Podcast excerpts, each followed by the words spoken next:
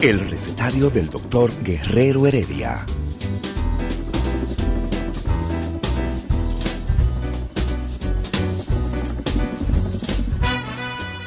Una respuesta para cada pregunta. Una receta para cada problema. Ven a nuestra propuesta radial, amena, diversa y solidaria. Con alto sentido humano y profesional.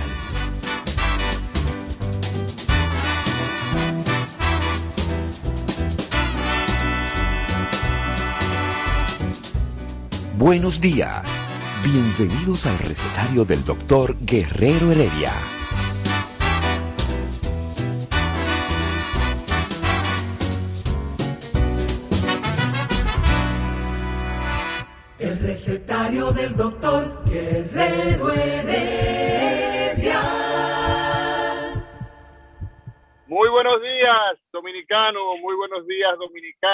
De aquí y de allá. Este es el recetario doctor Guerrero Heredia. Yo soy el doctor Amaury García Signi Espinosa, gastroenterólogo. Buenos ¿Cómo estás, días, un día más en el recetario del doctor Guerrero Heredia y hoy es miércoles 28 de abril. Bueno, estamos celebrando eh, do- a dos días de la, de la revolución, de la guerra de abril, a Mauri, donde el país luchó hoy- por la, por la independencia eh, política y por la democracia. Pero un día como hoy se da, eh, se da la entrada de los marines.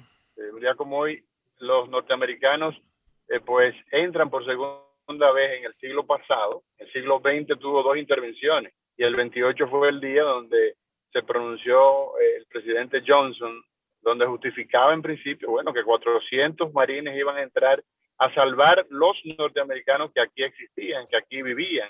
Pero fíjate, a Mauri, el, el argu- el argumento luego se cambió, Signy, porque entonces el, eh, Johnson dijo, no, lo que pasa es que los eh, rebeldes han sido eh, ocupados por los comunistas y entonces el argumento pues dio lugar a que 19 mil marines intervinieran a la República Dominicana. Sin embargo, 28. en sus memorias, Johnson dice que se arrepiente de haber invadido la República Dominicana, que, que si, si él, pero que si tuviera que volver, a pesar de que se arrepiente, si tuviera que volverlo a hacer, lo volviera a hacer. Entonces, me, me pareció como impreciso ese arrepentimiento, porque tú te arrepientes de algo que hiciste, pero está dispuesto a volverlo a hacer.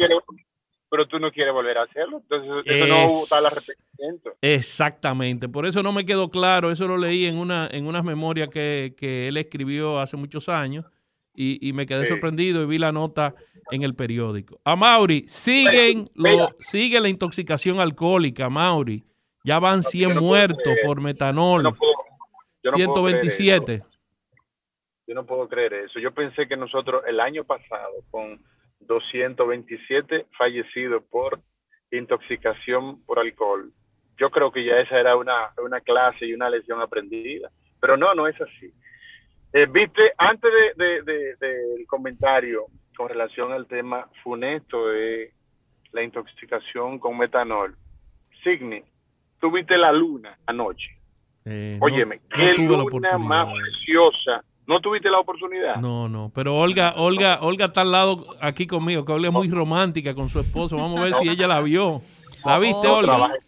Claro, claro. Antes de ayer tuvimos un evento único en el cielo que fue la llamada Luna Rosa. Eh, hubo varios medios que dieron una fiesta visual de fotografías que fueron captadas desde diferentes puntos y se veía realmente hermosa. Y hemos disfrutado en estos días de una luna llena particularmente bella. La luna rosa tiene que ver, creo que, con eh, la frontera de China con, con al- algún, algún país ahí asiático, que la luna se pone totalme- totalmente roja. Yo vi como unos, Lo que pasa es unos que, videos. eh, lo que pasa es que es la cercanía, Signi, Olga, la cercanía que, que, que, que se pone, una cercanía mínima eh, de, entre la Tierra y la Luna, de unos 357 mil kilómetros, eso queda ahí mismo, ¿no? Ahí mismo. Eh, entonces, eh, eh, Má- es má- la má- cercanía- más cerca que Nueva York. eh, la cercanía mínima bueno, hay un personaje que decía que la luna está más cerca, pues tú puedes ver a la luna y no puedes ver a luna. Entonces, si un espectáculo de la naturaleza que de tiempo en tiempo pues lo vemos y eh, en esta semana pues la luna llena va a estar viéndose con mucho, pero lo de anoche fue majestuoso y entonces ese espectáculo para los capitalinos, ¿no? La gente que, eh, que pues viven cerca del, del malecón eh, y toda la costa, la, se veía perfectamente, bueno, se veía en toda la isla, pero donde mayor esplendor era sobre todo eh, la, la, la, luz de la luna golpeando el mar Caribe. es en la frontera de China con el Tíbet que se forma la luna roja, ahora me, me acordé. Y, y, aunque parecería que es un tema completamente eh, eh, quizás leve, o más que leve, tonto, yo creo que es importante que la gente recuerde o que aprenda a disfrutar de las pequeñas cosas. En estos tiempos en donde la gente va tan rápido, donde la gente solo piensa en COVID, enfermedades, gente que en este momento está pasando por situaciones de salud difíciles o familias completas, aprender a detenerse y disfrutar de esas pequeñas cosas también tiene, tiene un valor adicional. Es que la naturaleza forma parte de la salud, el, el mar, el oxígeno, los árboles, la luna, el sol. Fíjate que inclusive como tú tomas sol, te, entra la vitamina D a través, de, a través de la piel. Cuando tú caminas al aire libre y hay árboles alrededor, tú oxigenas los pulmones porque hay más oxígeno alrededor. O sea que no son cosas tontas, son la naturaleza forma parte de todo el esquema de salud del ser humano. ¿Qué tú crees de eso, sí, al punto, bueno, al punto de que cuando la Organización Mundial de la Salud planteó una definición de salud, estableció que es la armonía que existe entre lo físico, lo psicológico y el medio ambiente. O sea, no existe salud si tú tienes un medio hostil, si el medio en el que tú vives es adverso a, la armonía que debe existir con el humano, entonces tú no puedes hablar de salud. Por lo tanto, eso es fundamental. Mira, Mauri, te estaba, te estaba hablando al principio de lo del metanol, porque hay una proposición, y tú que siempre estás eh, relacionado con la gente de salud pública y de los organismos eh, estatales, de hacer un Instituto Nacional de Toxicología para controlar todos estos pacientes, no solamente los intoxicados por metanol, sino los pacientes intoxicados por drogas, por pesticidas, porque en todas partes del mundo existe el Instituto Nacional de Toxicología, que tiene que ver con las intoxicaciones por veneno, por alcohol, metanol, drogas legales, drogas ilegales, y fíjate que cuando hablábamos de, del tratamiento, cómo se veía un tratamiento demasiado complicado, con respiradores, con medicamentos muy específicos, con cateterismo, con el paso de alcohol absoluto en estos pacientes para evitar la acidosis metabólica. Fíjate que todo ese engranaje, si hubiese un Instituto Nacional de Toxicología, eh, disminuiría mucho la mortalidad, independientemente de los controles que, que debe haber del Estado, pero siempre va a haber intoxicación por metanol o por otro, o por otras sustancias tóxicas. ¿Qué te parece esa proposición? Se me fue a Mauri. Yo creo, doctor, creo que los controles son pocos. Nosotros ayer tuvimos aquí al doctor Monegro hablando de, de, un tema, de un aspecto que no se había tocado con este problema de las intoxicaciones por alcohol adulterado por alcohol adulterado. Él decía que aunque se habla de que del dispendio en colmados, él, habló de algo todavía más eh, eh, incómodo de, de analizar. Él establecía que en diferentes puntos del país hay gente que tiene eh, eh, pequeñas eh, guaguitas de esas que le dicen plataneras, que van con garrafones y que te lo, te lo pueden vender incluso en cantidades de 10 pesos, 20 pesos, 30 pesos. Sí, nosotros lo hemos denunciado por aquí muchísimas veces. ¿Te acuerdas, Mauri, que lo dijimos que andaban en las guaguitas como si fuera vendiendo plátano? Sí. venden el, el alcohol a granel. Entonces, el problema de esto es que ese esa, ese, ese metanol se convierte por acción de la deshidrogenasa alcohólica en formaldehído, que de por sí es tóxico. Y por el aldehído deshidrogenasa se convierte en ácido fórmico. ese ácido fórmico pero mira, le quita la, la, respiración a las células porque actúa a nivel de la mitocondria y lleva a lo que se llama una acidosis metabólica, que es el exceso de ácido en el cuerpo. Pero también el paciente tiene náusea, tiene vómito, tiene edema del cerebro, convulsión y coma, dependiendo de la cantidad de metanol que ingiera. Fíjate que hay dosis de metanol que a partir de 15 eh, mililitros ya son, son tóxicas, inclusive 30 mililitros es imposible de, la vida con eso. Pero eso, eso, eso es más que un trago. Eso, eso, eso, perdón, eso es la proporción de 15 cc de, de alcohol es menos que un trago. Menos que un trago. Una botellita de agua Estoy viendo que esta botellita de agua tiene, creo que, que tiene 40, 40 cc. No, no, no, no. O sea, tú estás hablando de que 15 cc es lo que has dicho. 15 cc, 15 mililitros. 15 mililitros ya es tóxico, 30 mililitros ya es, incompatible con la vida. Eso es, óyeme, eso es menos que un chin, 15 cc. Sí, sí, sí. Por eso, por eso es que la mortalidad ha sido tan alta. Fíjate, que también depende de la cantidad de metanol que se utiliza en la preparación. Porque si, si, si utilizan poco metanol, a través de la ingesta masiva de alcohol, van a comenzar los síntomas más tardíos, como dijimos, que pueden durar desde 8 horas hasta 24 horas después. Entonces, eh, eh, la incidencia y los síntomas aumentan de acuerdo a la cantidad de metanol que ingiere el paciente. Pero ese tema de la, de la, del Instituto Nacional de Toxicología me parece a mí que es una buena idea porque eh, resolvería muchos, muchos pacientes con problemas de, toxicidad, eh, descongestionaría los hospitales de, muchos, de, muchas, de muchas patologías. Yo sé que esto es un momento que todo el mundo está en pandemia, todo el mundo está en COVID, pero es una idea que ha quedado, ya yo lo he, oído de varias personas, inclusive estos institutos de, toxicología trabajan conjuntamente con otros institutos de toxicología de países más desarrollados y tienen y se asesoran de ellos y forman todo lo que se llama un engranaje, inclusive desde que el 911 va a buscar un paciente, ya saben las instrucciones que tiene que hacer y ya se sabe lo que se va a ir haciendo. Pero mira, un, tema, eh, Sidney, fíjate que eh, si en este país no, bueno, en nuestro país no tenemos, eh, no tenemos serpientes venenosas, por ejemplo, no tenemos eh, los animales que producen muchas mortalidades en otra parte del mundo por su capacidad de... Escúchame, tenemos el animal más venenoso que hay, que es el hombre. Pero mira, sin embargo, hay situaciones que hemos visto en, en años pasados donde hay personas que traen acá en calidad de mascotas eh, animales exóticos y entre ellos venenosos. Venenosos. Si aquí se da, por ejemplo, una emergencia de esa naturaleza, no tenemos forma de dar respuesta. Entonces ese instituto de toxicología ayudaría mucho en situaciones de esa naturaleza.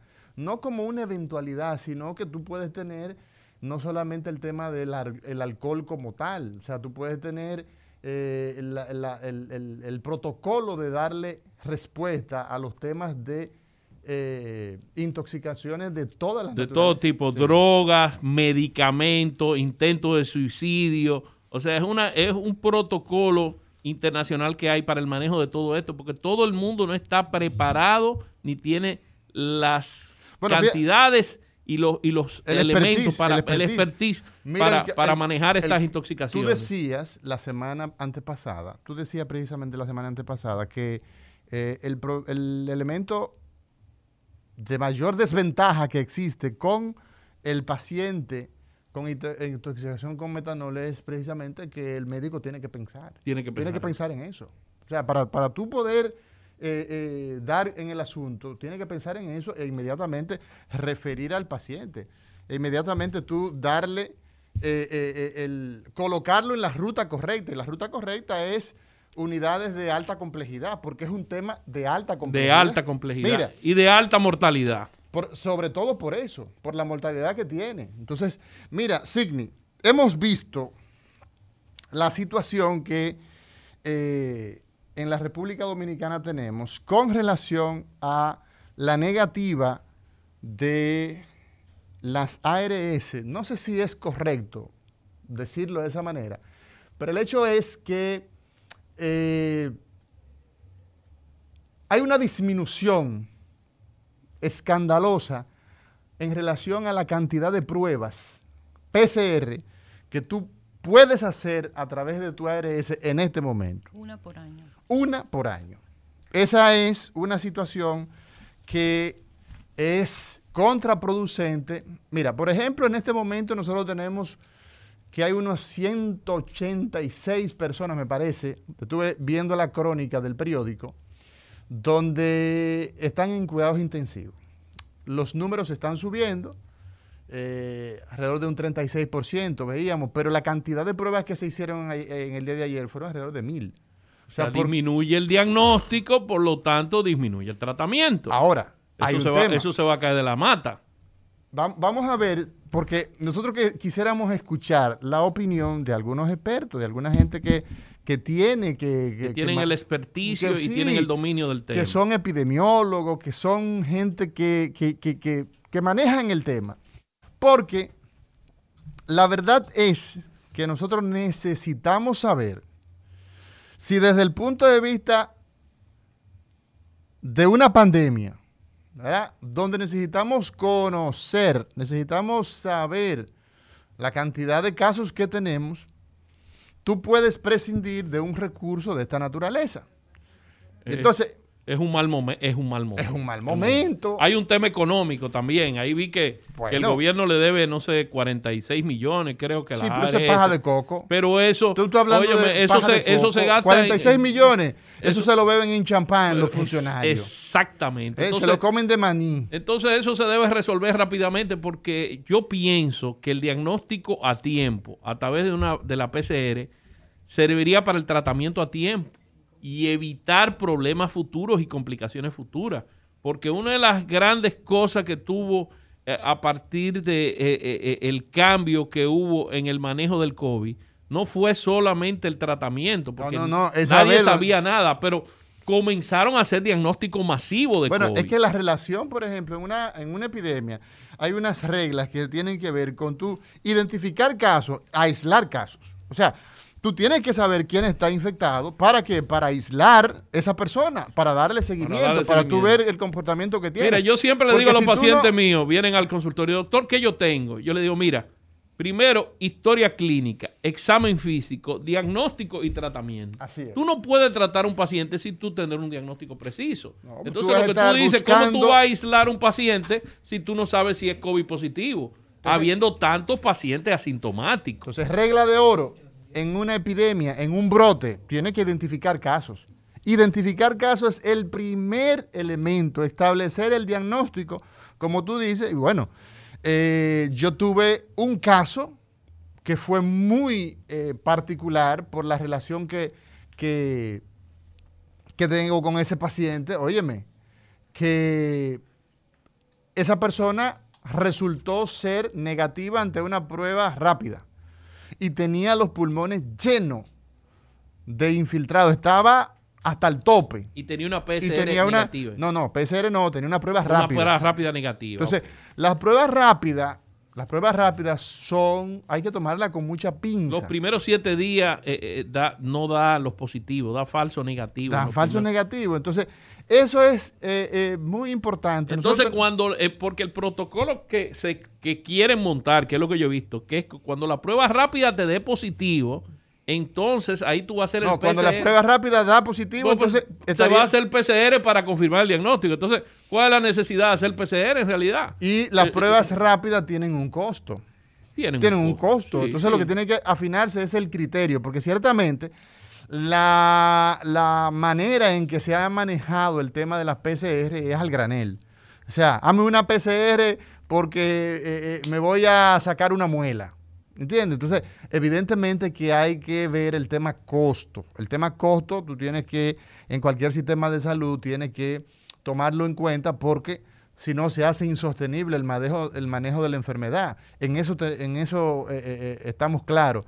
Pero es un mal momento, sobre todo donde los casos siguen en aumento. Se desploma el número de pruebas, ¿verdad? La cantidad de pruebas son menor, pero entonces eh, para diagnosticar la enfermedad, si tú bajas el, el diagnóstico, una enfermedad que está creciendo, eso es contraproducente. No, y hay una dicotomía ahí, porque la- los hospitales públicos tienen un 30% de ocupación, sin embargo, Andeclip declara que tiene un 50% de ocupación y en, y en cuidado intensivo hasta un 80%. Entonces, eh, ellos han dicho que se ha disminuido también las camas, que ayer oí una, una, una entrevista de Andeclip y también de nuestro amigo Mario Lama, que las camas, eso ha influido, han disminuido las camas dedicadas al COVID para tratar otras patologías. Por eso Sí, porque como la- hay un porcentaje menor de, de, de- de camas. De camas. De camas, sí. Exactamente. Y pero el problema aquí, seguimos insistiendo, es que mientras las autoridades eh, eh, se afanan y se empeñan en el tema de las camas, bajamos la, relajamos las medidas de, eh, de protocolo internacional, de mascarilla, de distanciamiento personal eh, entre, entre, entre sujetos, de evitar multitudes, de lavado de las manos, todo eso se ha relajado. Todo eso se ha relajado. Mira, hoy, hoy yo vi una declaración del presidente Biden que dijo que los, los pacientes que tengan las dos vacunas se pueden quitar la mascarilla en un sitio abierto sin gente al lado. Óyeme, eh, eh, eh, eh, eso es prácticamente no quitarte la mascarilla nunca. Exacto. Porque tú tienes tus dos vacunas, tú estás en el mirador eh, sin nadie a, a No, las pero 5 de la eso- tarde. eso es- eso es lógico. Entonces te quita la mascarilla. Eso es lógico, Eso tú es estás lógico, solo. Eso lo, eso lo hago yo, eso lo hago yo hasta en la playa. Eso tú lo haces con tu familia. con mi estás- familia en un sitio donde, donde no haya, donde no, No, haya cantidad. en mi casa, ¿verdad? En tu casa tú llegas, tú, tú llegas y te tu- quitas la mascarilla. ¿Qué tú vas a hacer? Porque Ya, si no ya, a- ya- ya tú no tienes alternativa. No ahí. tienes alternativas. sin embargo, sin embargo, esa no es la realidad de nuestro pueblo. La gente aquí anda como chivo sin ley. Sin mascarilla, sin distanciamiento. Mira, ahí yo vi una foto del metro. Me dice una... Todo el mundo, había, la mayoría estaban en mascarilla, pero no estaban guardando la distancia de un asiento ella- y otro fue- asiento. eso se fue para el caray, por no decir la otra palabra más fea. Se fue al caray hace muchísimo tiempo. El tema del distanciamiento en los en el transporte, en los transportes públicos, eso se fue al caray hará, qué sé yo, ocho meses. Ahora, y Mauri. eso es funesto, te voy, lamentable. te voy a poner en una ¿Qué cosa situa- hemos- te voy a poner en una situación difícil. Te No, voy a hacer una pregunta. Ajá, vamos a ¿Tú ver. estás de acuerdo con el cambio de los protocolos en la vacunación? Que de repente íbamos a vacunar a los viejos y ahora se están vacunando a los periodistas, a los, a los, a los eh, choferes de carro público. Hay que vacunar a todo el país. Entiendo, a pero- todo el país. Eso yo lo entiendo, pero ¿estás de acuerdo que se haya variado el protocolo? Lo que pasa es que yo pienso, yo pienso que los grupos más vulnerables son los que hay que prestarle mayor atención. Por eso decíamos, Sin bueno, importar la edad. no, claro. Tú tienes ahí, por ejemplo, el caso de los policías que están, óyeme, el policía que está en primera línea, que está en las calles todos los días, aunque tenga 18, 19 años, tú tienes que darle prioridad a El chofer de carro público es El una vía de contaminación. También, el chofer de carro público. Los periodistas que están todo el tiempo en la calle, eh, eh, eh, en contacto con los pacientes con COVID, en contacto con la gente. Los profesores, por ejemplo, que se aspira a empezar, bueno, ya existe una disposición, yo no sé cómo está funcionando ese tema, el tema de los...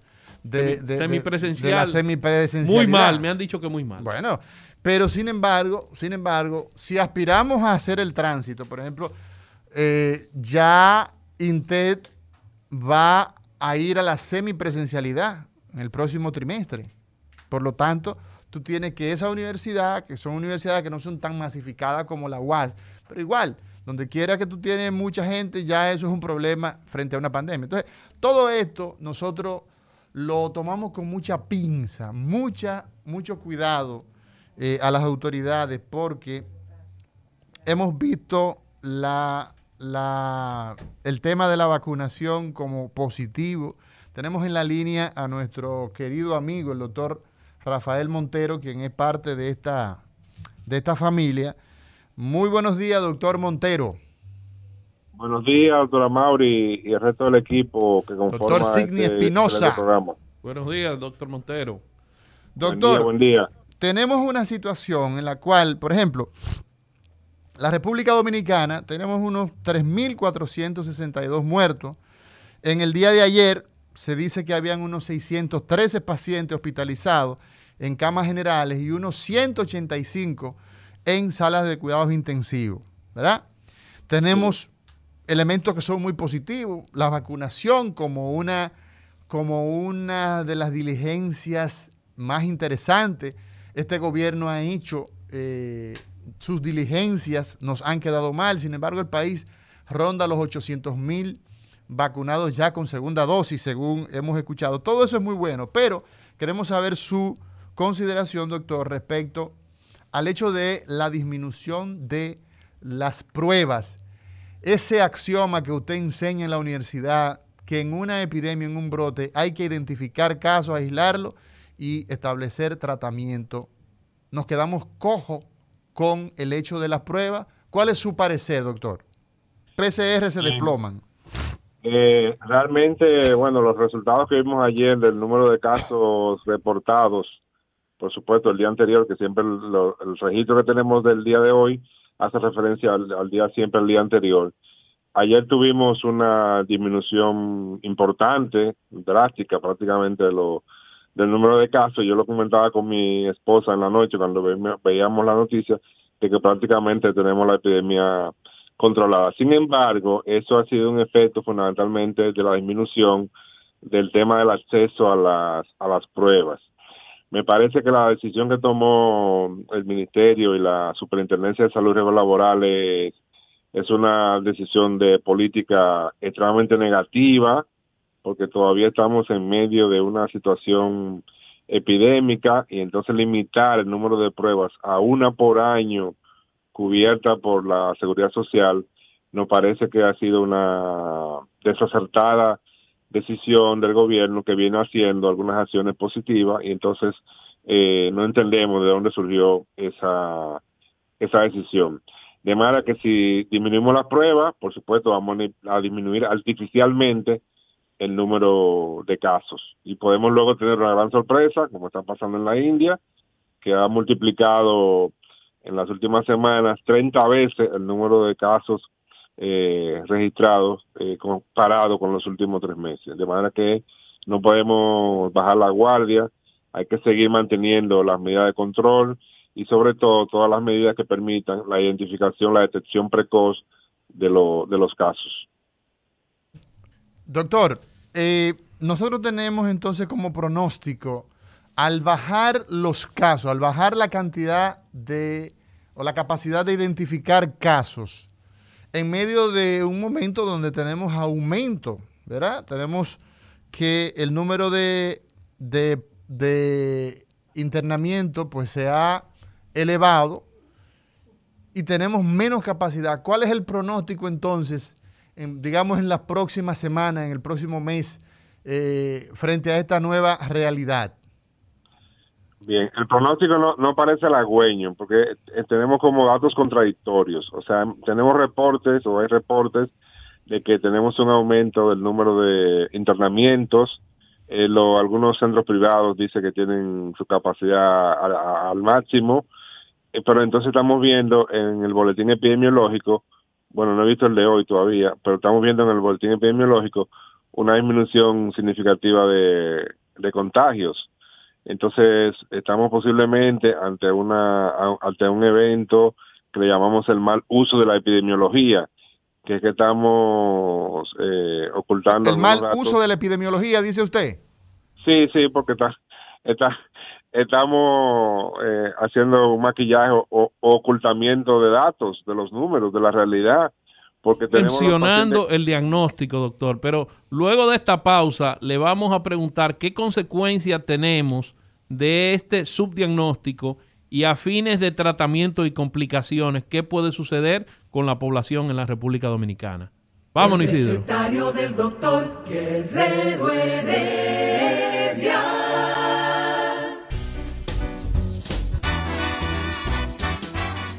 Día de los cirujanos, quirófano, anestesia y bisturí. El recetario del doctor Guerrero Heredia. Continuamos con el recetario del doctor Guerrero Heredia y antes de la pausa estábamos preguntándole al doctor si estos subdiagnósticos esta disminución de los diagnósticos. Se habla de maquillar. Maquilla, este maquillaje epidemiológico puede traer en el futuro consecuencias de eh, subdiagnóstico, aumento de los casos donde, no diagnosticados y qué complicaciones y consecuencias puede tener en la población de la República Dominicana? Pues las consecuencias esperadas, si se sigue con ese comportamiento, es que tengamos una, repentinamente nos vamos a encontrar cualquier día de esto con una explosión del, del número de casos y, y, posiblemente una falta de capacidad de respuesta del sistema porque tenemos una capacidad, capacidad limitada. Entonces, como nos estamos creando una situación, digamos, artificial, al final del camino lo que vamos a tener es un gran caos, un gran aumento de número de casos, porque tenemos un 9% de la población vacunada con segunda dosis, el proceso se está desarrollando pero va muy lento porque no tenemos suficiente suministros de vacuna, a pesar de que se hicieron inversiones, se, pagaron eh, vacunas, pero esas vacunas han quedado no han mal, doctor, nos han quedado mal, no han esa es la verdad. mal, pero no he visto ninguna acción eh, para exigir o para legal. este, legal. No he visto ninguna acción legal para ver cómo se soluciona eso o hacer otras acciones. Creo que Conclusión, Unión Europea Unión Europea tiene hay algunos países que han hecho acciones legales eh, legales nosotros, nosotros, no hemos hecho nada nosotros no estamos esperando nada más que nos llegue algo bueno en fin. Entonces eh, las consecuencias conclusión serán funestas. Por lo tanto hacemos un llamado a que retomemos el tema del riesgo que todavía tenemos con el tema de que aumente el número de casos, de que venga la tercera o la cuarta ola para la República Dominicana, que es lo que está pasando en todos los países. Nosotros vamos como en el camino contrario, nosotros somos, no sé qué pasa aquí, algunos dicen que Dios es dominicano, yo digo que duerme aquí también, eh, porque en la mayoría de los países vemos que hay un aumento de casos, con inclusive porcentajes mucho más altos de vacunación que los nuestros, y aquí nosotros entonces estamos como si nada estuviera pasando, los casos ya no, no disminución de casos y bueno, vamos a tener consecuencias funestas si seguimos en esa, en esa tesitura. Doctor, muchas gracias, Rafael Montero, declaraciones muy fuertes con relación al tema de eh, una probable, un probable repunte de nuestra realidad epidemiológica, habla de maquillar maquillaje eh, epidemiológico. epidemiológico. Pero mira, Amaury, algo preocupante también que, que, que, tendríamos que relacionar es que ese maquillaje epidemiológico no solamente puede haber una explosión de pacientes que no estén diagnosticados, sino también que eso trae como consecuencia una relajación de la población porque si creen que está disminuyendo la cantidad de, de pacientes con COVID, si uh -huh. quieren que la pandemia la estamos dominando y es falso, con datos uh -huh. subdiagnosticados, eso puede traer consecuencias un aumento de los contagios también. Entonces, claro, claro, estamos pero... diciendo, bueno, si lo si, si en vez de 3.000 estamos en 400, déjame quitarme la mascarilla. Sí, no, y, y, y, el hecho muy concreto es el momento. Lo que a mí más me preocupa, yo sé, eh, hablaba con una epidemióloga a la cual respeto mucho y me decía, también hay que tomar en cuenta la parte económica. Sí, la parte económica siempre ha pesado más lamentablemente. Los empresarios, la parte empresarial eh, muchas veces grita, eh, muchas veces presiona a, a, a, los gobiernos y entonces se cede, se procede a, hacer concesiones que muchas veces son, son letales. Por ejemplo, tú tienes el caso de el, el porcentaje mayor de contagio está básicamente en el Distrito Nacional y la provincia de Santo Domingo. Entonces, podemos hacer cosas inteligentes. Después sigue Santiago. Si tú tienes que los principales casos están aquí, pues entonces tú puedes hacer una segregación, tú puedes hacer una clasificación, tú puedes decir, bueno, como los Mauri, casos pero, más... Pero ¿qué segregación se va a hacer si, si el, el, domingo mataron cuatro gente en una fiesta clandestina a las 3 de la mañana bueno, en pleno toque de queda? Fíjate. Eh, ese, ese eh, son la, las contradicciones que vemos en un sistema las fiestas clandestinas están relajado todos los días, todos y, los días y ha permitido relajar la, las medidas de distanciamiento, que son la cuarta recomendación que hacen los CDC, los Centros de Control eh, de Enfermedades en los Estados Unidos, los llamados CDC, hablan de evitar las aglomeraciones. El día de hoy, en este recetario, nosotros vamos a estar hablando con el doctor Signi Espinosa sobre la endoscopía, sobre la colonoscopía. Usted tiene la necesidad de someterse a una investigación de primera línea, una investigación de alto valor diagnóstico predictivo como es la endoscopía y la colonoscopía. Nos vamos a una pausa y cuando regresemos, el doctor Signi Espinosa, hablando de endoscopía y colonoscopía en este recetario. El recetario del doctor Guerrero Heredia. Rumba 98.5, una emisora RCC Media.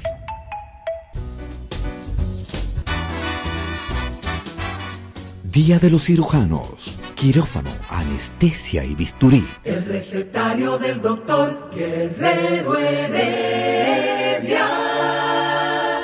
Continuamos en este recetario, doctor Guerrero Heredia, y hoy es 28 de abril, 28 de abril del año 2021, y estamos en Rumba 98.5 y en 101.1 Premium, la región del Cibao. Estamos en todas las redes sociales. Saludo a todos los amigos que ya tienen un toque de queda con relación a este recetario recetario de. Heredia. Es la manera de encontrarnos en las redes sociales, sobre todo en Instagram. Ahí tenemos una gran cantidad de personas que nos están, nos están siguiendo cada día. La cantidad va en aumento y los saludamos, les damos las gracias por su sintonía. Estamos en www.rumba985.com. También estamos en Twitter, estamos en Instagram, estamos en Facebook, estamos en YouTube. Todas las redes sociales, el alcance de este recetario cada vez se hace mayor. Nuestras líneas en la cabina desde la parte local 809-682-9850 y desde el exterior, cualquier parte del planeta, 1-833-380-0062. 1-833 1-833-380-0062 y línea local 809-682-9850. Doctor Signi Espinosa, gastroenterólogo de los del distrito.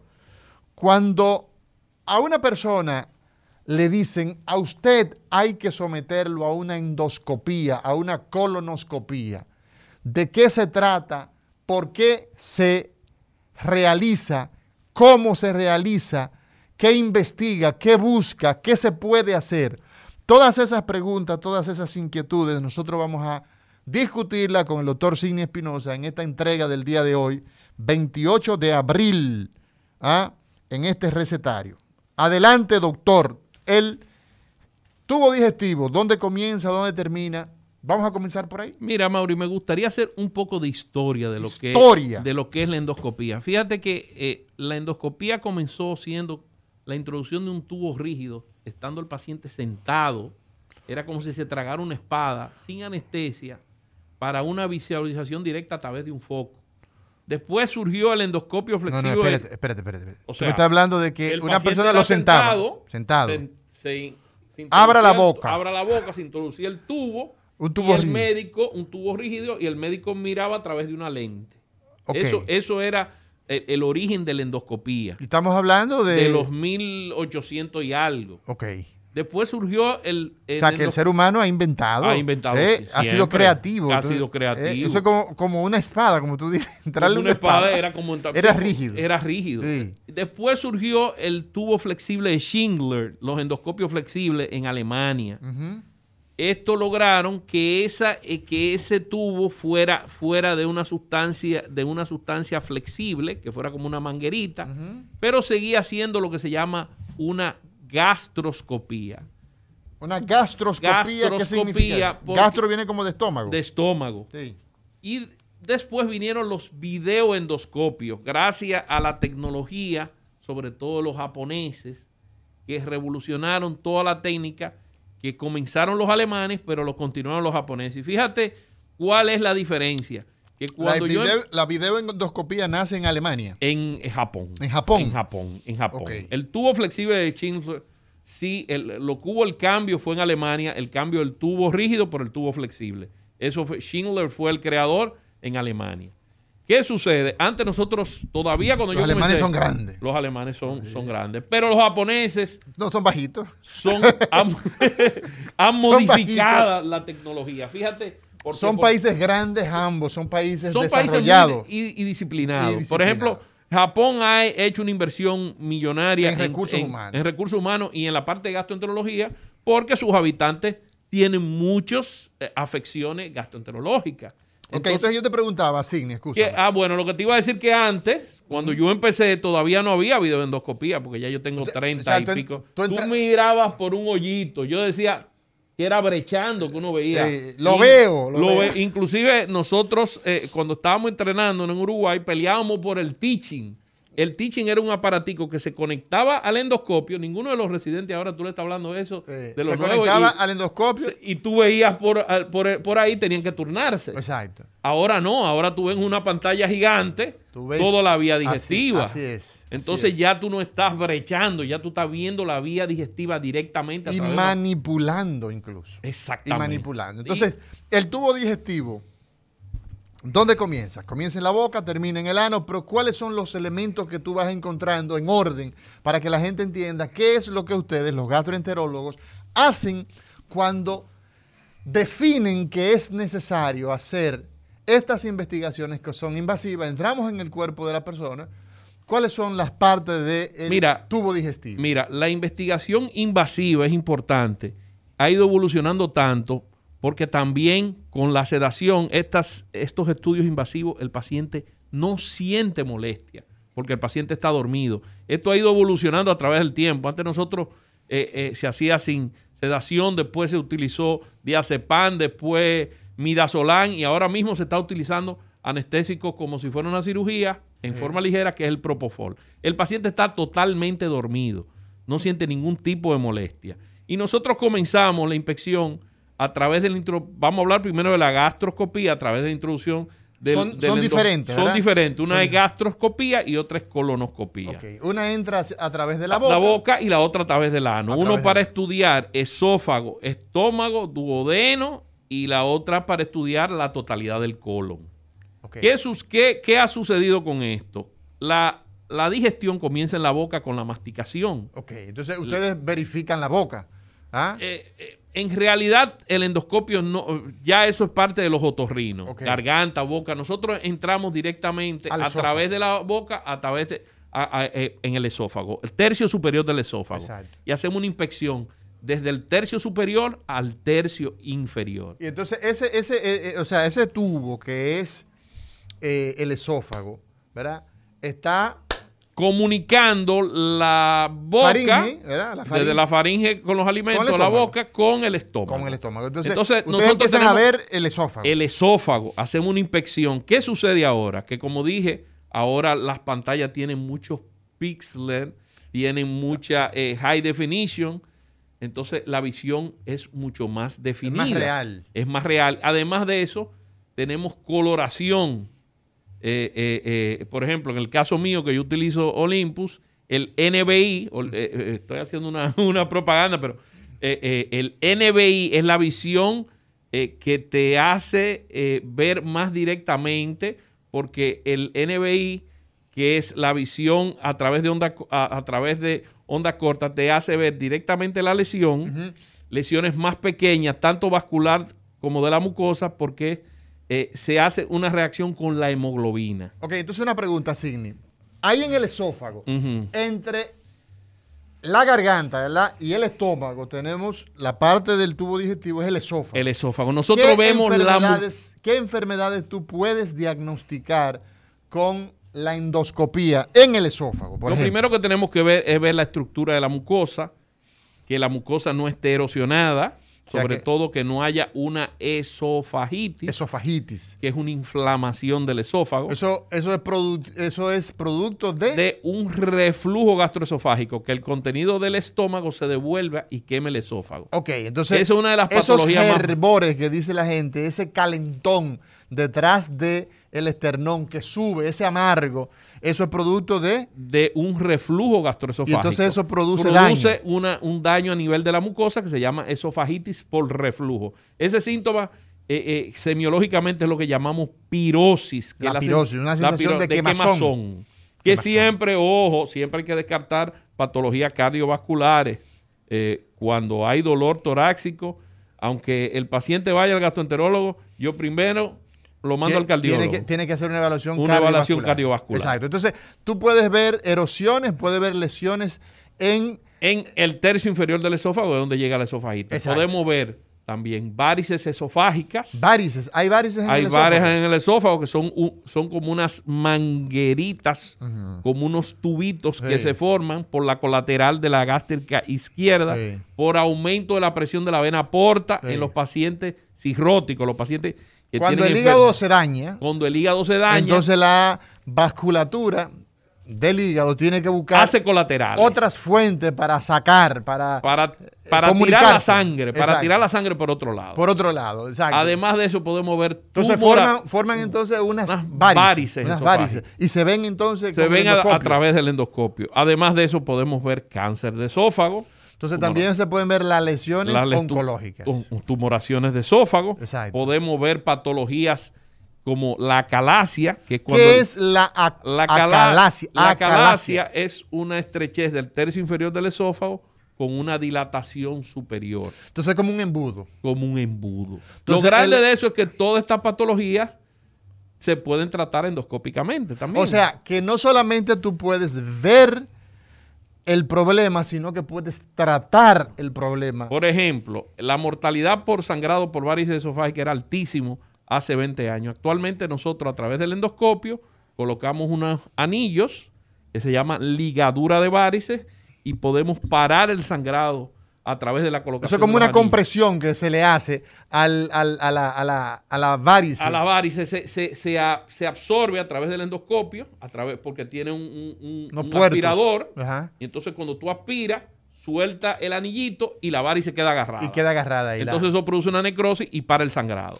Entonces, eso, hacerlo de manera directa es prácticamente imposible. O sea, acceder, el cirujano acceder a No, una- no, no. Eso es imposible. no. Era, Entonces, no era imposible porque, imposible. porque que ya estos pacientes ya llegaban muy deteriorados. sí, entonces, con el endoscopio se puede tratar esa emergencia. Esa emergencia. Esa emergencia. También se puede dilatar el esófago. En el caso, por ejemplo, de la de- calasia. de la calasia se puede dilatar. Hay, hay dilatadores rígidos, pero también hay dilatadores que se llenan de, de agua, que son flexibles y también sirve para dilatar. En los pacientes con tumoración de esófago, también se pueden poner lo que se llama prótesis. Ya ese paciente no puede comer, se le coloca una prótesis para que el- el- los alimentos pasen a través de la tumoración. Entonces, fíjate todas las cosas que se pueden hacer a través de Eso es a nivel del esófago. Esófago. Entonces, evidentemente, si hay una tumoración, tú puedes tomar una muestra, una, bi- una biopsia, una biopsia, ¿verdad? y lo manda al patólogo y confirma el diagnóstico, porque es que todas las patologías que son de tipo eh, eh, cancerígena, oncológicas, no pueden tener tratamiento hasta que no tenga si un no diagnóstico hay, de patología. Si no hay nombre, apellido, ¿ah? hasta el apodo de ese tumor, no podemos darle tratamiento. Hay, el hay- hay oncólogo, inclusive hay hasta un tema legal. Porque No, el oncólogo te dice, "No puedo tratarlo puedo porque-" tratarlo. Entonces ya ese paciente tú lo puedes operar, le puedes dar quimio, le puedes dar radio. seguimos avanzando, doctor Sidney Espinosa, y nos encontramos entonces con el estómago. El estómago. Bueno, ¿Qué usted investiga a través de la endoscopía? Bueno, dentro del estómago, ya estamos en la cámara gástrica, lo primero que vemos es el fondo del estómago. El estómago es el único órgano que tiene el fondo arriba, Entonces tenemos la forma como de una, como una eh, bota de vino. una bota. Una bota Una de bota. vino. Una bota esa arriba. alta, ¿verdad? Exactamente. ¿Por qué bota de vino? Era que la gente no tenía vaso y bebía eh, vino en las botas. Yo nunca he entendido eso. Pero sí, tiene la forma de una jota. De una jota. Ajá. Exactamente. Entonces los alimentos caen ahí Al fondo primero. al fondo del estómago que tiene unos pliegues gástricos. Nosotros entramos a través de- del endoscopio y revisamos si hay lesiones dentro o en el medio de los pliegues ¿Qué es lo más frecuente, doctor Sidney Espinosa, de encontrar en una endoscopía en el estómago? En- Entonces, para continuar, seguimos viendo la curvatura. ¿Qué- para qué- qué es lo que tú- lo pri- pero, lo principal? Pero quiero describir Ah, el ok. estómago para Continuamos y seguimos hacia el cuerpo gástrico. Que tiene primero una- ves el fondo, luego ves el, el el cuerpo, cuerpo. tiene una curvatura mayor, una curvatura menor. Ajá. Siempre nos vamos por la curvatura menor, que es el camino más corto. Ajá. Y llegamos al antro gástrico, donde está el píloro. Exacto. La Ya esa mayoría, es, es la parte final, ¿no? esa es la parte final del estómago. Sí. La mayoría de las lesiones están antropíloro. O sea, o sea, en no la están, región no están ni en el fondo ni ni en la en el cuerpo, sino en el antro. Ahí es donde están la mayoría de las gastritis.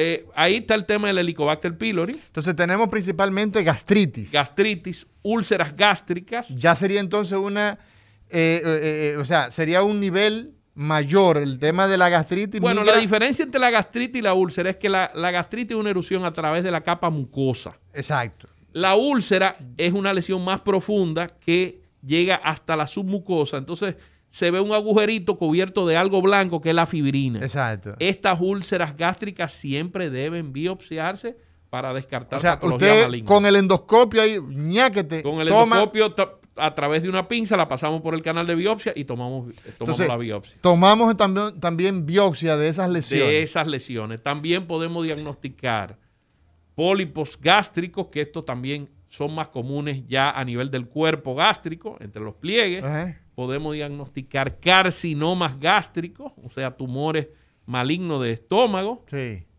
eh, esa es la mayoría. Ahora hay otras enfermedades raras, como la enfermedad de Menetier, que aumenta los pliegues gástricos, que ya son más excepcionales. Pero la Pero mayoría, lo más frecuente de úlceras, gastritis y, en tercer lugar, los cánceres. los cánceres. Doctor, el Helicobacter pylori, a través de una endoscopía, nosotros podemos tomar muestra para diagnosticar la presencia de Helicobacter pylori. ¿Y qué es el Helicobacter pylori?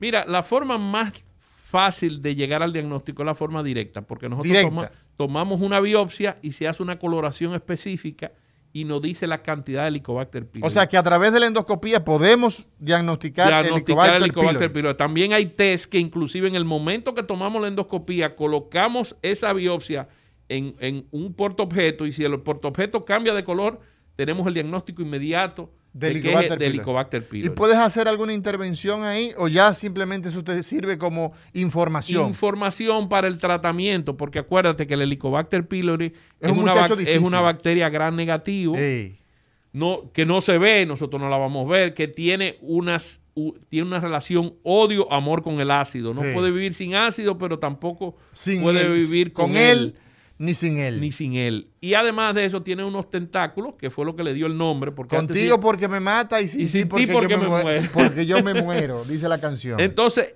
antes se llamaba Campylobacter pylori y gracias a Warren y Marshall, esos dos científicos australianos Sí. que le dieron el premio Nobel de la medicina en el 2005, el Helicobacter pylori se demostró que tiene una forma helicoidal, que tiene como unas antenitas, que es lo que taladra el estómago y es lo que, eh, eh, digo que taladra porque produce sustancias citotóxicas, produce inflamación. Entonces hay una relación causal entre el Helicobacter pylori, la gastritis y las úlceras. y el cáncer se asocia con Helicobacter pylori, el cáncer de estómago, doctor. Lamentablemente sí. Espinosa. Lamentablemente sí. Eh, eh, ya hay estudios que han confirmado que el, el- el cáncer gástrico tiene una relación con el Helicobacter pylori como un factor 1A, un factor oncogénico. O sea que es un factor oncogénico. Oncogénico. Y también está relacionado con los linfomas tipo mal 1 y sobre todo con los linfomas tipo mal 2. O sea que definitivamente que la información es muy eh, valiosa de la presencia de Helicobacter, pylori Helicobacter pylori. por todos los daños que están asociados. Nos vamos a una pausa, doctor Sidney Espinosa, y cuando regresemos seguimos hablando de el valor de la endoscopía en la gastroenterología moderna y de la colonoscopía. El recetario del doctor Guerrero Heredia. Buenos días a la audiencia del programa El Recetario del Doctor Guerrero Heredia, el más pegado en salud y consejo de bienestar de República Dominicana. Yo soy el divo de la salud, duele a, a quien le duela. Le voy a dejar un resumen de las principales informaciones de este miércoles 28. La Sociedad Dominicana de Pediatría consideró un engaño a la población justificar los abortos con la, por las tres causales planteadas por grupos feministas. Por tanto, se opone a la aprobación de las tres causales en el Código Penal.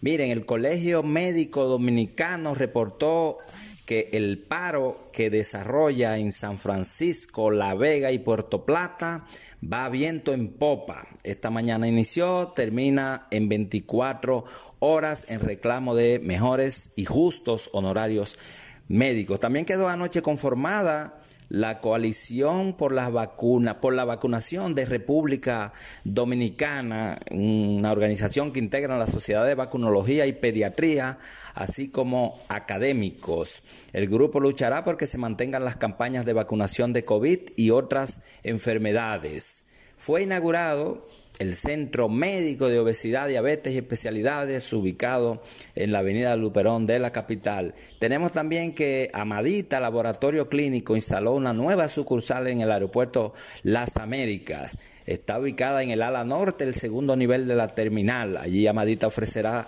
su completo catálogo de pruebas clínicas con profesionales calificados y tecnología de última generación, no solo PCR, sino todas. También laboratorios Alfa eh, lanzó el producto Dermitela, que forma parte de la línea de productos dermatológicos que incluye antibióticos y cicatrizantes. En Alemania se solicitará a los pacientes que se van a someter a una cirugía electiva, se les solicitará una prueba PCR para ver si tiene o no COVID, eso antes de someterse a la cirugía. Eso se viene haciendo en República Dominicana desde hace varios meses. Y finalmente tenemos en la agenda un conversatorio virtual titulado Sin dudas, yo me vacuno, beneficios, mitos, verdades de la vacunación contra el COVID, que tendrá Mafre Salud ARS. Atención los doctores Sidney Espinosa y también el doctor eh, Amaury García, que dicen que yo soy un empleado de las ARS. Ojalá y que, cargan, y que caigan los molongos finalmente. Y además que se anuncie el recetario del doctor Guerrero Heredia. Bueno, estas informaciones localícenla en resumendesalud.net. También manténgase todos los días en este programa, que es el programa más eh, pegado y actualizado de la salud en República Dominicana. Y síganme en las redes, que están creciendo exorbitantemente, sobre todo con esa salsita que me le está dando el doctor Guerrero Heredia. El recetario del doctor Guerrero Heredia. Continuamos, continuamos en este recetario y saludar a todos los amigos, ¿ah? a todos los eh, eh, seguidores de este su programa. Patricia Núñez nos dice, Ayer lo confirmaron que Amaury es fanático del Divo de la Salud. Ah, tú es, óyeme. Eladio. El Eladio fue que te mandó eso. El Eladio fue que dijo. Ah, sí. Yo soy otro fan del Pedro Ángel. Yo soy otro fan del Divo de la Salud de Pedro Ángel. Sí, Pedro Ángel es nuestro amigo y ese es el Divo de la Salud. El Divo de la Salud.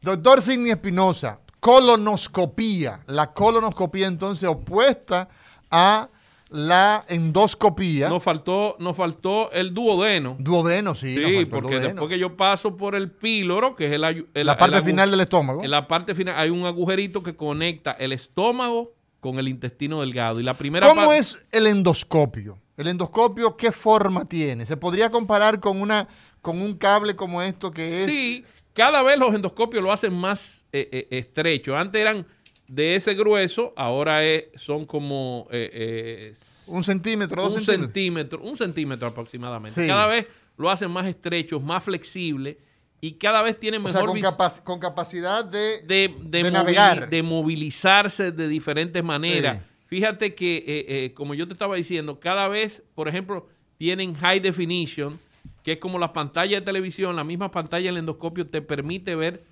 lesiones mucho más pequeñas porque tienen más píxeles. Mientras más píxeles, mejor la visión.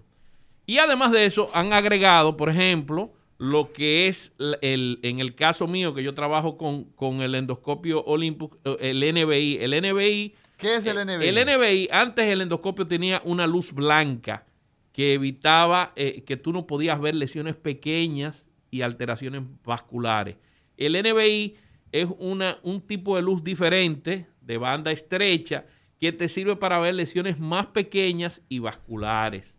O sea, lesiones que antes tú no podías verlas con la luz blanca. Entonces tú le das un botoncito, ese, ese, ese, el endoscopio te tiñe y muchas veces hay lesiones que pasaban desapercibidas que ahora tú la puedes ver a través del NBI porque yo dije, como dije anteriormente, tiene una reacción con la hemoglobina de la mucosa. Entonces, esas lesiones que antes eran muy superficiales, muy pequeñas y eran lesiones también vasculares, pasaban desapercibidas. Inclusive a través del NBI nosotros podemos sospechar lesiones eh, eh, eh, malignas porque si yo tengo, por ejemplo... También sirve para hacer esas inferencias. Esa inferencia, porque si yo le pongo el NBI y veo que la trama vascular está aumentada o hay alguna alteración de la mucosa irregular que no se ve con la luz blanca, yo a esa lesión le voy a tomar más biopsia o la voy a estirpar completamente. Hay otros endoscopios, hay otra marca que han que han también se han, se han eh, eh, eh, especializado en tinciones muy, muy buenas, como Fuji, está Olympus, Fuji, Pentax.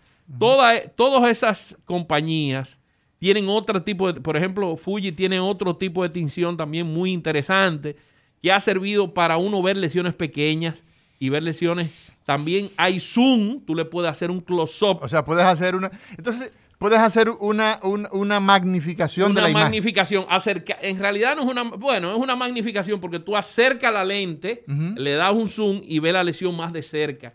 Toda esa tecnología que antes nosotros no la teníamos, ahora tenemos acceso. Claro, esa tecnología es cierto, es cara, pero... Pero las endoscopías tienen la particularidad y, la, las colonoscopías que se pueden eh, hacer bajo la seguridad social, o sea que los, el Consejo Nacional de la Seguridad Social lo tiene en cobertura, eso ya no es un problema. Tiene, tiene cobertura, tiene cobertura. Inclusive eh, eh, nosotros hemos eh, hecho de la endoscopía y de la colonoscopía algo que las aseguradoras saben que va a ser un diagnóstico a tiempo y va a evitar un problema futuro.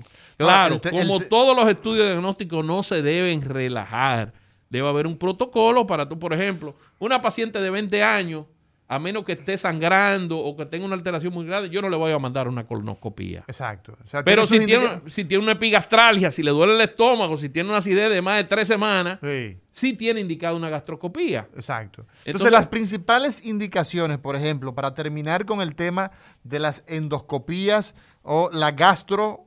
Eh, gastroscopía. La gastroscopía, ¿no? Que es la la alta, ¿no? Sí. Donde entramos por la boca. ¿Cuáles son las principales indicaciones que tiene un paciente para someterse a este estudio invasivo que se hace hoy día bajo condiciones muy depuradas, bajo mucha seguridad, que ya usted ha dicho. Un anestesiólogo, nosotros trabajamos con un anestesiólogo. Con, el cardiólogo ya lo ha visto, ha hecho que tiene que tener una evaluación cardiovascular. Ahora que Los análisis Ah, ha hecho laboratorio. que tener análisis de laboratorio. Ahora, lamentablemente, se está pidiendo PCR del COVID porque es que para cualquier estudio invasivo. Tremendo tema ahora con, eh, con, la disminución. Con, la disminución, porque fíjate, a Mauri, otra cosa. Si tú tienes un paciente sangrando, tú no vas a pedir una... una eso es una emergencia. es una emergencia. Ahora, si tú vas a hacer una endoscopía programada, eh, programada tienes que pedirlo porque acuérdate que el COVID afecta a los pulmones. Entonces, si ese paciente tiene un problema, no es solamente protegiendo al médico, es protegiendo al paciente también, porque si tiene un problema eh, pulmonar y se somete a una anestesia, se te puede complicar. Fíjate que la endoscopía cada vez tiene menos complicaciones, cada vez tiene mortalidades muy bajas y sobre todo ahora, a partir de las evaluaciones cardiovasculares, ya nosotros no tenemos sorpresa. Exacto. O sea, que tú vas con un paciente que lo has investigado, que le ha hecho, lo ha sometido a un rigor de, ese procedimiento lo ha protocolizado. El cardiólogo ah, lo ha evaluado, hemos tenido laboratorios, hemos visto que en términos generales sus condiciones son estables, el cardiólogo ya ha dicho está apto. Hay una clasificación, ellos tienen la clasificación ASA 1, ASA 2 y ASA 3. El anestesiólogo, el anestesiólogo lo, lo, reevalúa cuando llega a la unidad. Así es. Y fíjate que un ASA 1 no tiene ri- riesgo Es una cardiovascular. clasificación, ¿no? Sí, pero dependiendo de si es más alto el número, más riesgo Más riesgo. cardiovascular. ¿Cuáles son las principales indicaciones, doctor Sidney Espinosa, de la gastroscopía o la endoscopía, como lo conoce el pueblo? Vamos a comenzar con las indicaciones absolutas. Absoluta. Un sangrado de tipo digestivo, o, O sea, sea, usted empieza a vomitar sangre, por ejemplo. vomitar sangre o evacuar negro, Usted tiene una indicación absoluta, absoluta sí de, o sí. de endoscopía. Cuerpo extraño, que eso fue otra cosa que me faltó decirte muchas veces. Cuerpo extraño, Eh, se tragó se tragó una, una moneda, moneda. se tragó una pila, todo eso eran pacientes que antes se sometían a cirugía y nosotros a través de la endoscopía con pinzas eh, especiales sacamos esos cuerpos extraños sin necesidad de una cirugía. de del una cirugía digestivo. del tubo digestivo. Tremendo. Eso es muy importante. Entonces son indicaciones absolutas. Pérdida de peso sin dieta, sin ninguna justificación y pérdida del apetito. Si una persona que tenga esas condiciones hay que hacerle una endoscopía. Hay que hacerle una endoscopía. Pensando en en cáncer. un carcinoma gástrico o puede ver, mira, una vez yo tuve un pelotero que lo querían firmar y el tipo no lo firmaba porque no llegaba a las 200 libras. Sí. Y le hice la endoscopía y eh, asintomático tenía siete úlceras. Inmediatamente se curaron la úlcera, se metió en 212 libras. Le dije, acuérdate que cuando te haga el contrato, tienen que mandarme un millón de dólares. Todavía lo estoy esperando. Lo, lo, lo, lo filmaron eh, Ranger, Texas, yo creo Sí, que. sí. Yo no sé mucho de pelota. Y vi que le hicieron un contrato de 12 millones de dólares. Todavía estoy esperando Son- mi, son mi 11 que le milloncito. tocan a él, a ti te toca uno. Entonces esas son indicaciones absolutas. absoluta. Relativas. Epigastralgia, dolor de estómago, con ritmo y periodicidad. Cuando digo ritmo y periodicidad, te da todos los días, después de comida, a la hora o a las tres horas después de comer, tú tienes que descartar una úlcera. Sí. Te da en la noche y te despierta, tú estás durmiendo y te da el dolor en la noche, componente nocturno, tienes que descartar una úlcera. Por más de dos o tres semanas, ¿eh?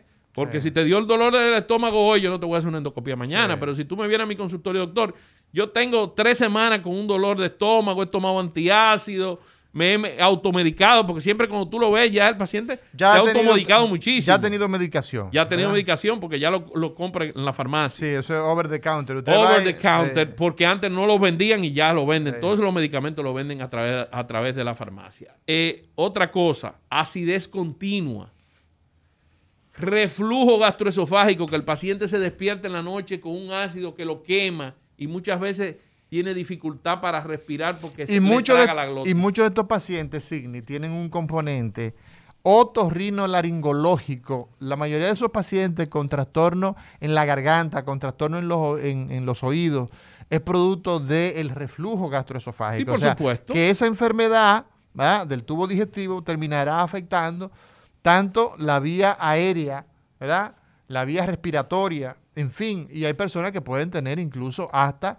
eh, Dolor torácico. Exacto, y, y pasar a la, a, a los a la vía a respiratoria. respiratoria Fíjate baja. que se ha hecho estudios que la- muchos pacientes asmáticos eh, eh, tienen relación con el reflujo gastroesofágico. Esos pacientes eran asmáticos y se corrigieron después que se corrigió el Nos reflujo. vamos, doctor, al tubo digestivo Espérate, bajo Mauri, algo- por el tiempo. Algo muy importante, Sí. tos, ronquera, Tos, difonía, ronquera. todos esos son signos de, y síntomas extra di- digestivos del tubo del, del reflujo gastroesofágico. O sea, que la mayoría de estos pacientes nos los refieren los otorrinos cuando ven una faringitis, cuando ven una disfonía, ronquera, ellos lo han evaluado, se han dado cuenta que el paciente no, No. tiene nada de otorrino y nos lo refieren a nosotros y ahí nosotros a través de la endoscopía hacemos el diagnóstico del reflujo gastroesofágico. La colonoscopía, ¿qué es y qué busca? Mira, la colonoscopía es el estudio de la totalidad del colon. El colon es, Es- la parte final. Es la- bueno, el colon. el recto es la parte final, ¿no? Exactamente. Bueno, si, Recto si- si lo, si lo hacemos así, es la parte, es- es la parte distal del colon. Sí. Porque cuando comenzamos con la alimentación, esos alimentos pasan al intestino delgado, se absorben los nutrientes y el, resto, bagazo. el bagazo, todo lo que no tiene nutrientes, Va a la pasa cloaca. A la- al, al colon que a través de la válvula ileocecal. Entonces nosotros lo que hacemos es que a través del recto Entramos, entramos, por el ano. y a través del recto le damos la vuelta al colon. O sea, recto, entonces, ¿Cuál sería la ruta? Recto. Ano, entraste por el ano. ajá, recto. Recto. ¿Por qué se llama recto? Recto, ¿por qué recto? Porque está derechito, totalmente está derechito, derechito, ¿no? son 8 centímetros derecho. Después Sí. está el sigmoide, ella tiene una curvita. Sí. Sigmoide, después colon descendente, Sí. Colon transverso, que está en el medio. Desde atraviesa. el Atraviesa desde el ángulo ep- eh, esplénico, desde el esplénico hasta el hepático, del lado izquierdo al lado derecho. Exacto, el izquierdo está de este lado. Ah, sí, es que yo soy zurdo. izquierda- exactamente, desde, Entonces, la- desde, desde desde el ángulo esplénico hasta el ángulo hepático. hepático. y después sigue colon ascendente exacto, y ciego. Y ciego. Entonces, ahí- ahí ya tú vas a ver una serie de y patologías. toda esa, toda esa ruta la ves a través del colonoscopio. del, del colonoscopio. Que cada, ¿Por qué la colonoscopia ha tenido más importancia ahora? Porque cada, por debido al aumento del cáncer de colon. Cáncer de que colon. tuvimos varios programas eh, eh, ah, por el mes de marzo hablando de cáncer de colon. Las colonoscopías se hacían a partir de los años de los 50 años y han disminuido a partir de los 40. Hay otras estadísticas. porque que ha aumentado el porque cáncer. ha aumentado el cáncer de colon en pacientes más jóvenes. Tenemos cáncer de colon en pacientes jóvenes. Influye el tipo de alimentación, la vida sedentaria, pero también influyen factores familiares eh, eh, como la poliposis familiar y la adenomatosis familiar, el síndrome de Post-Jaeger. Todos estos síndromes aumentan la incidencia de cáncer de colon, el estreñimiento. Entonces, a través de la colonoscopía, en primer lugar, nosotros vemos recto, eh, el recto a través de una maniobra que se llama retroversión, podemos ver hemorroides y fisuras anales. O sea, Eso es una información desde el principio. desde ahí. el principio. Sí. Hemorroides Las y fisuras- fisuras, fisuras anales y hemorroides. ¿Se malignizan las hemorroides, doctor? No, la ma- las hemorroides nunca malignizan porque las ¿Y las hemorroides son varices del plexo hemorroidal. Normalmente están ahí. Norm- eh, eh, eh, bueno, Lo que pasa es que un- se, se- se expresan ya como... cuando nosotros hacemos la retroversión siempre hay un lecho venoso a nivel rectal, pero cuando esa vena pierde la válvula se forman las hemorroides. Exacto, entonces se brotan. Exactamente, en buen dominicano Sí, se brotan, brotan. se brotan. Eh, eh, las fisuras anales tampoco malignizan. Ahora, los pólipos sí malignizan. ¿Qué es un pólipo? Es una formación de tejido epitelial que, se f- que atraviesa y a través de la submucosa y sale a la mucosa. Parece como una bolita, Exacto, una como bolita. una verruguita. Sí. Esos pólipos nosotros los podemos clasificar en neoplásicos y no neoplásicos. Ok. ¿Cómo es la forma de clasificarlo?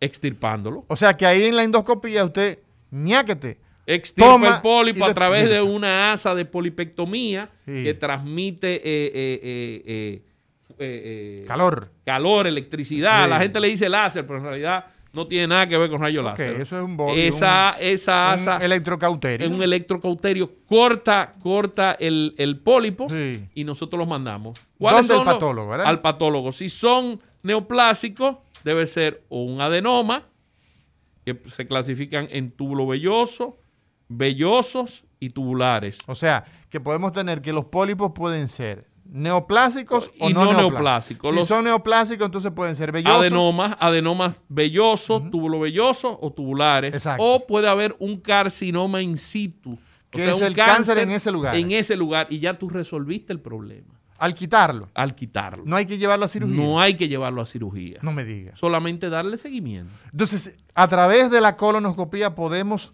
al diagnosticarlo, decimos, por ejemplo, quité el pólipo. no fue Quité que quité un pedacito, No, lo quité Tienen que extirpar totalmente el pólipo e inclusive nosotros siempre recomendamos tatuar esa área para ¿Cómo cuando tú le hagas en seis meses, le repita ¿Cómo si hay un tatuarlo? carcinoma. Usted le pone ahí... Una tinta, Ajá, y una lo- tinta y, y ya cuando tú vayas a chequearlo o sea, en seis usted es meses promotor del tatuaje. del tatuaje, pero a nivel de colon. A nivel del nivel colon. de colon. Eso no se ve. Ese Solamente no lo ve Eh, usted eh, ese- ese cuando no se ve. vuelve en seis meses. En seis meses. y- Doctor, ¿y usted ha identificado cáncer in situ? sí, sí. O sea, entonces usted lo ha curado, el cáncer. Cuando, Exactamente. cuando el gastroenterólogo quita el pólipo y el patólogo le dice, mira, era un carcinoma in situ, entonces el, el caso está resuelto. el caso está resuelto. Además de eso, hay, hay lesiones que no se pueden extirpar a través de la polipectomía, que es lo que se llama la strip biopsia. O sea, se hacen resecciones endoscópicas.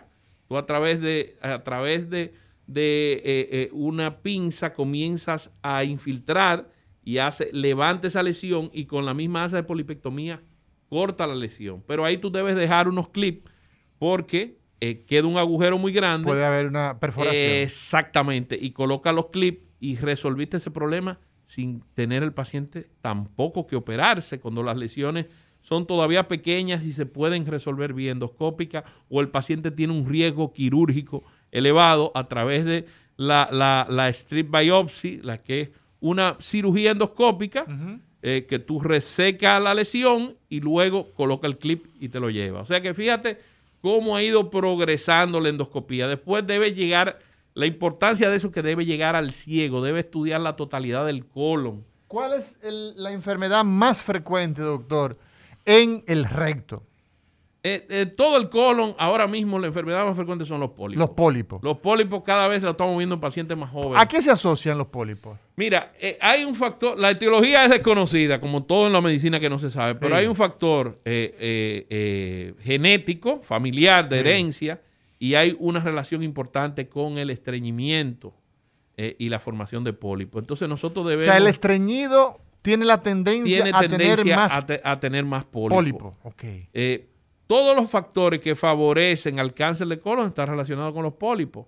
Vida sedentaria, alimentación eh, alta en grasa, las bajo frituras, en fibra, las harinas. Las harinas, eh, eh, las harinas, las, los, los carbohidratos trans. La, la, dieta pobre en fibras. Pobre en fibra, todo eso favorece la formación de pólipos. Pero no hay nada específico que te diga, esta es la causa de que tú tengas pólipo. Pero generalmente, si tu papá tuvo pólipo, tú vas a tener. Hay una asociación entonces genética, hay una asociación del. Hay enfermedades que se llaman poliposis familiar. La poliposis familiar también. E-, existe. Eso es un paciente que están lleno de pólipos. Yo he tenido ¿Y pacientes. ¿Qué se hace entonces con Sacarlo. Yo he tenido pacientes que le he tenido que sacar 30, 40 pólipos en, diferentes etapas. Eh, eh, eh, una fábrica de pólipos. Una fábrica de pólipos. Tal la adenomatosis familiar, que ya sí tiene un porcentaje alto de cáncer de colon. La adenomatosis, o sea, se forman pólipos adenomatosos. Varios. Eh, eh, muchos, muchos, cientos de pólipos. Cientos. Estos, estos pacientes generalmente terminan en cirugía porque hay una incidencia grande de, cáncer de colon. Entonces, en esos casos hay que quitarle el Hay que quitarle los pólipos, pero muchos terminan en cirugía. Y, cirugía significa hacerle... Eh, hacerle una hemicolectomía, ya sea izquierda o derecha, resecarle ese pedazo Se puede de vivir sin el colon, ¿verdad? Se puede vivir sin el colon. Se puede vivir, sin, el colon. Eh, eh, muchos cirujanos cada vez son más conservadores. Tratan de dejarle eh, un poco de colon. Y entonces lo que te estaba diciendo era que los que no son neoplásicos son los hiperplásicos, los amartomas y los pólipos juveniles. Ya tú, cuando tú estirpaste esos pólipos, ya tú sabes que no hay posibilidad de que malignicen. Entonces ya tú estás tranquilo. Doctor, cuando usted manda a hacer una, o sea, cuando usted va a hacer una endoscopía, una colonoscopía. Ese colon hay que prepararlo. Ese paciente se pasa un tiempo evacuando, se pasa la noche, eh, eh, el día anterior comiendo eh, o sea, líquido. Se le pone, una, se pone 24 horas de una dieta ¿Por qué se hace eso? Mira, el tema de la preparación es tan, es tan importante como el mismo estudio. Preparar. preparar. Pero eso, depende del paciente. Depende del paciente y depende del médico, porque el médico tiene que dar instrucciones ah, muy precisas y el paciente cumplirla. Por ejemplo, la dieta líquida abundante, el paciente debe comer, tomar mucho líquido el día anterior, sopa colada, jugo, gelatina, agua de coco, pero nada sólido. La utilización de laxantes, lamentablemente es incómodo, pero se debe hacer agresivo en el uso de la eh, eh, el fofosoda eh, eh, esos laxantes limpian el colon. Pero si el colon no queda bien limpio, esa colonoscopia tú debes repetirla. Inclusive yo he tenido pacientes que le he suspendido, porque tú tienes la clasificación de Boston 1, 2 y 3. está sucio. Es un uno, sucio. uno es medio, uno es medio sucio. Dos es sucio totalmente y tres es limpio. Entonces, eh, si tú no tienes el colon totalmente limpio, esa Lo que va a tener es llena de heces. Eso va a estar llena pero, de... Pero debajo de las heces puede haber una tumoración, puede haber un pólipo. Y usted no puede coger una manguera y lavar ese colon. Eh, lamentablemente no. O sea, que hay que prepararlo. Hasta un enema, eso, hasta el enema se puede llegar, pero no... No, no más de ahí. No hay forma de, de, agarrar una manguera y Bueno, doctor, la endoscopía, la colonoscopía, hoy día se hace como parte del arsenal con que cuenta la gastroenterología para tratar las enfermedades más frecuentes. La pastillita esa que usted se toma. Entonces, es una cápsula, una La cámara, cápsula endoscópica. La cápsula endoscópica. Frente a la eh, endoscopía, ¿qué ventajas tiene? Mira, ¿Qué la, desventajas? la cápsula endoscópica nosotros la veíamos como el futuro de la medicina. Porque era una pastillita que tú te tragabas, veía todo Ya no el la estómago. No, porque si tengo un pólipo, Bueno, ya sabemos te- que está ahí. pues. ajá, pero entonces tengo que hacer la colonoscopía. Entonces no tiene sentido. Entonces no tiene sentido. Pero hay una Tiene- parte- Pero tiene su valor porque, eh, por ejemplo, intestino delgado, puede haber lesiones en el intestino delgado, que tú entonces tendrías entonces que si ve la lesión, mandarle una enteroscopía. El tema de la cápsula es que no puede tomar biopsia. Exacto. Y la biopsia es imprescindible para nosotros, ni tampoco puede hacer tratamientos terapéuticos. Exacto. Pero tiene su indicación en pacientes que tienen problemas cardiovasculares Pero hay- igual, hay que- eh, igual en ellos hay que limpiar el colon, hay que hacer una Eh, preparación. eh, hay que hacer una preparación. Sí. Hay que hacer una preparación. Pero la cápsula te saca miles y miles y miles de fotos y después tú tienes que analizar todas esas fotos. Exacto. Y el, el- el- la- en el caso de la videoendoscopía y la colonoscopía, ¿ustedes hacen fotos o realmente se graba el estudio completo? Las dos cosas. Sacamos fotos y grabamos. Ustedes son Normalmente tacaños se le- porque nunca, nunca entregan el video, nada más No, entregan no, la- la- generalmente es eh, es que las fotos salen más caras, ¿eh? Generalmente, fíjate que ahora las tomografías lo que te están entregando es video, un CD, Por y no te están entregando la foto. La foto te la cobran extra. Yo pienso que el material eh, eh, gráfico es importante y hay que El entregar. video. El- eh, la foto es La importante entregársela al paciente. Porque, Claro, pero, porque pero, pero nunca entregan el video. se ¿Tú lo puede entregas? entregar. ¿Tú se entregas? Yo no, yo no entrego el video, pero la foto sale más cara. No. Señores, hemos llegado al final de esta entrega de este recetario. Hoy hemos hablado de colonoscopía, de endoscopía. El doctor Sidney Espinosa, gastroenterólogo. Sidney, nos faltó una información muy importante y es ¿dónde estás? Estás en Corazones Unidos y estás en Centro Médico UCE. Dame un teléfono por lo menos. 809-547-2408. ¿Lo podrías repetir? 809-547-2408. Doctor Sidney Espinosa, gastroenterólogo de este recetario. Gracias a ustedes por su fidelidad. Gracias a todos los amigos que están en la conexión a través Quítate la de mascarilla, quítate la Facebook Live. mascarilla. Estamos en pandemia, pero está en mi rostro. Señor Labur. El recetario del doctor Guerrero Heredia. Rumba 98.5, una emisora RCC Media.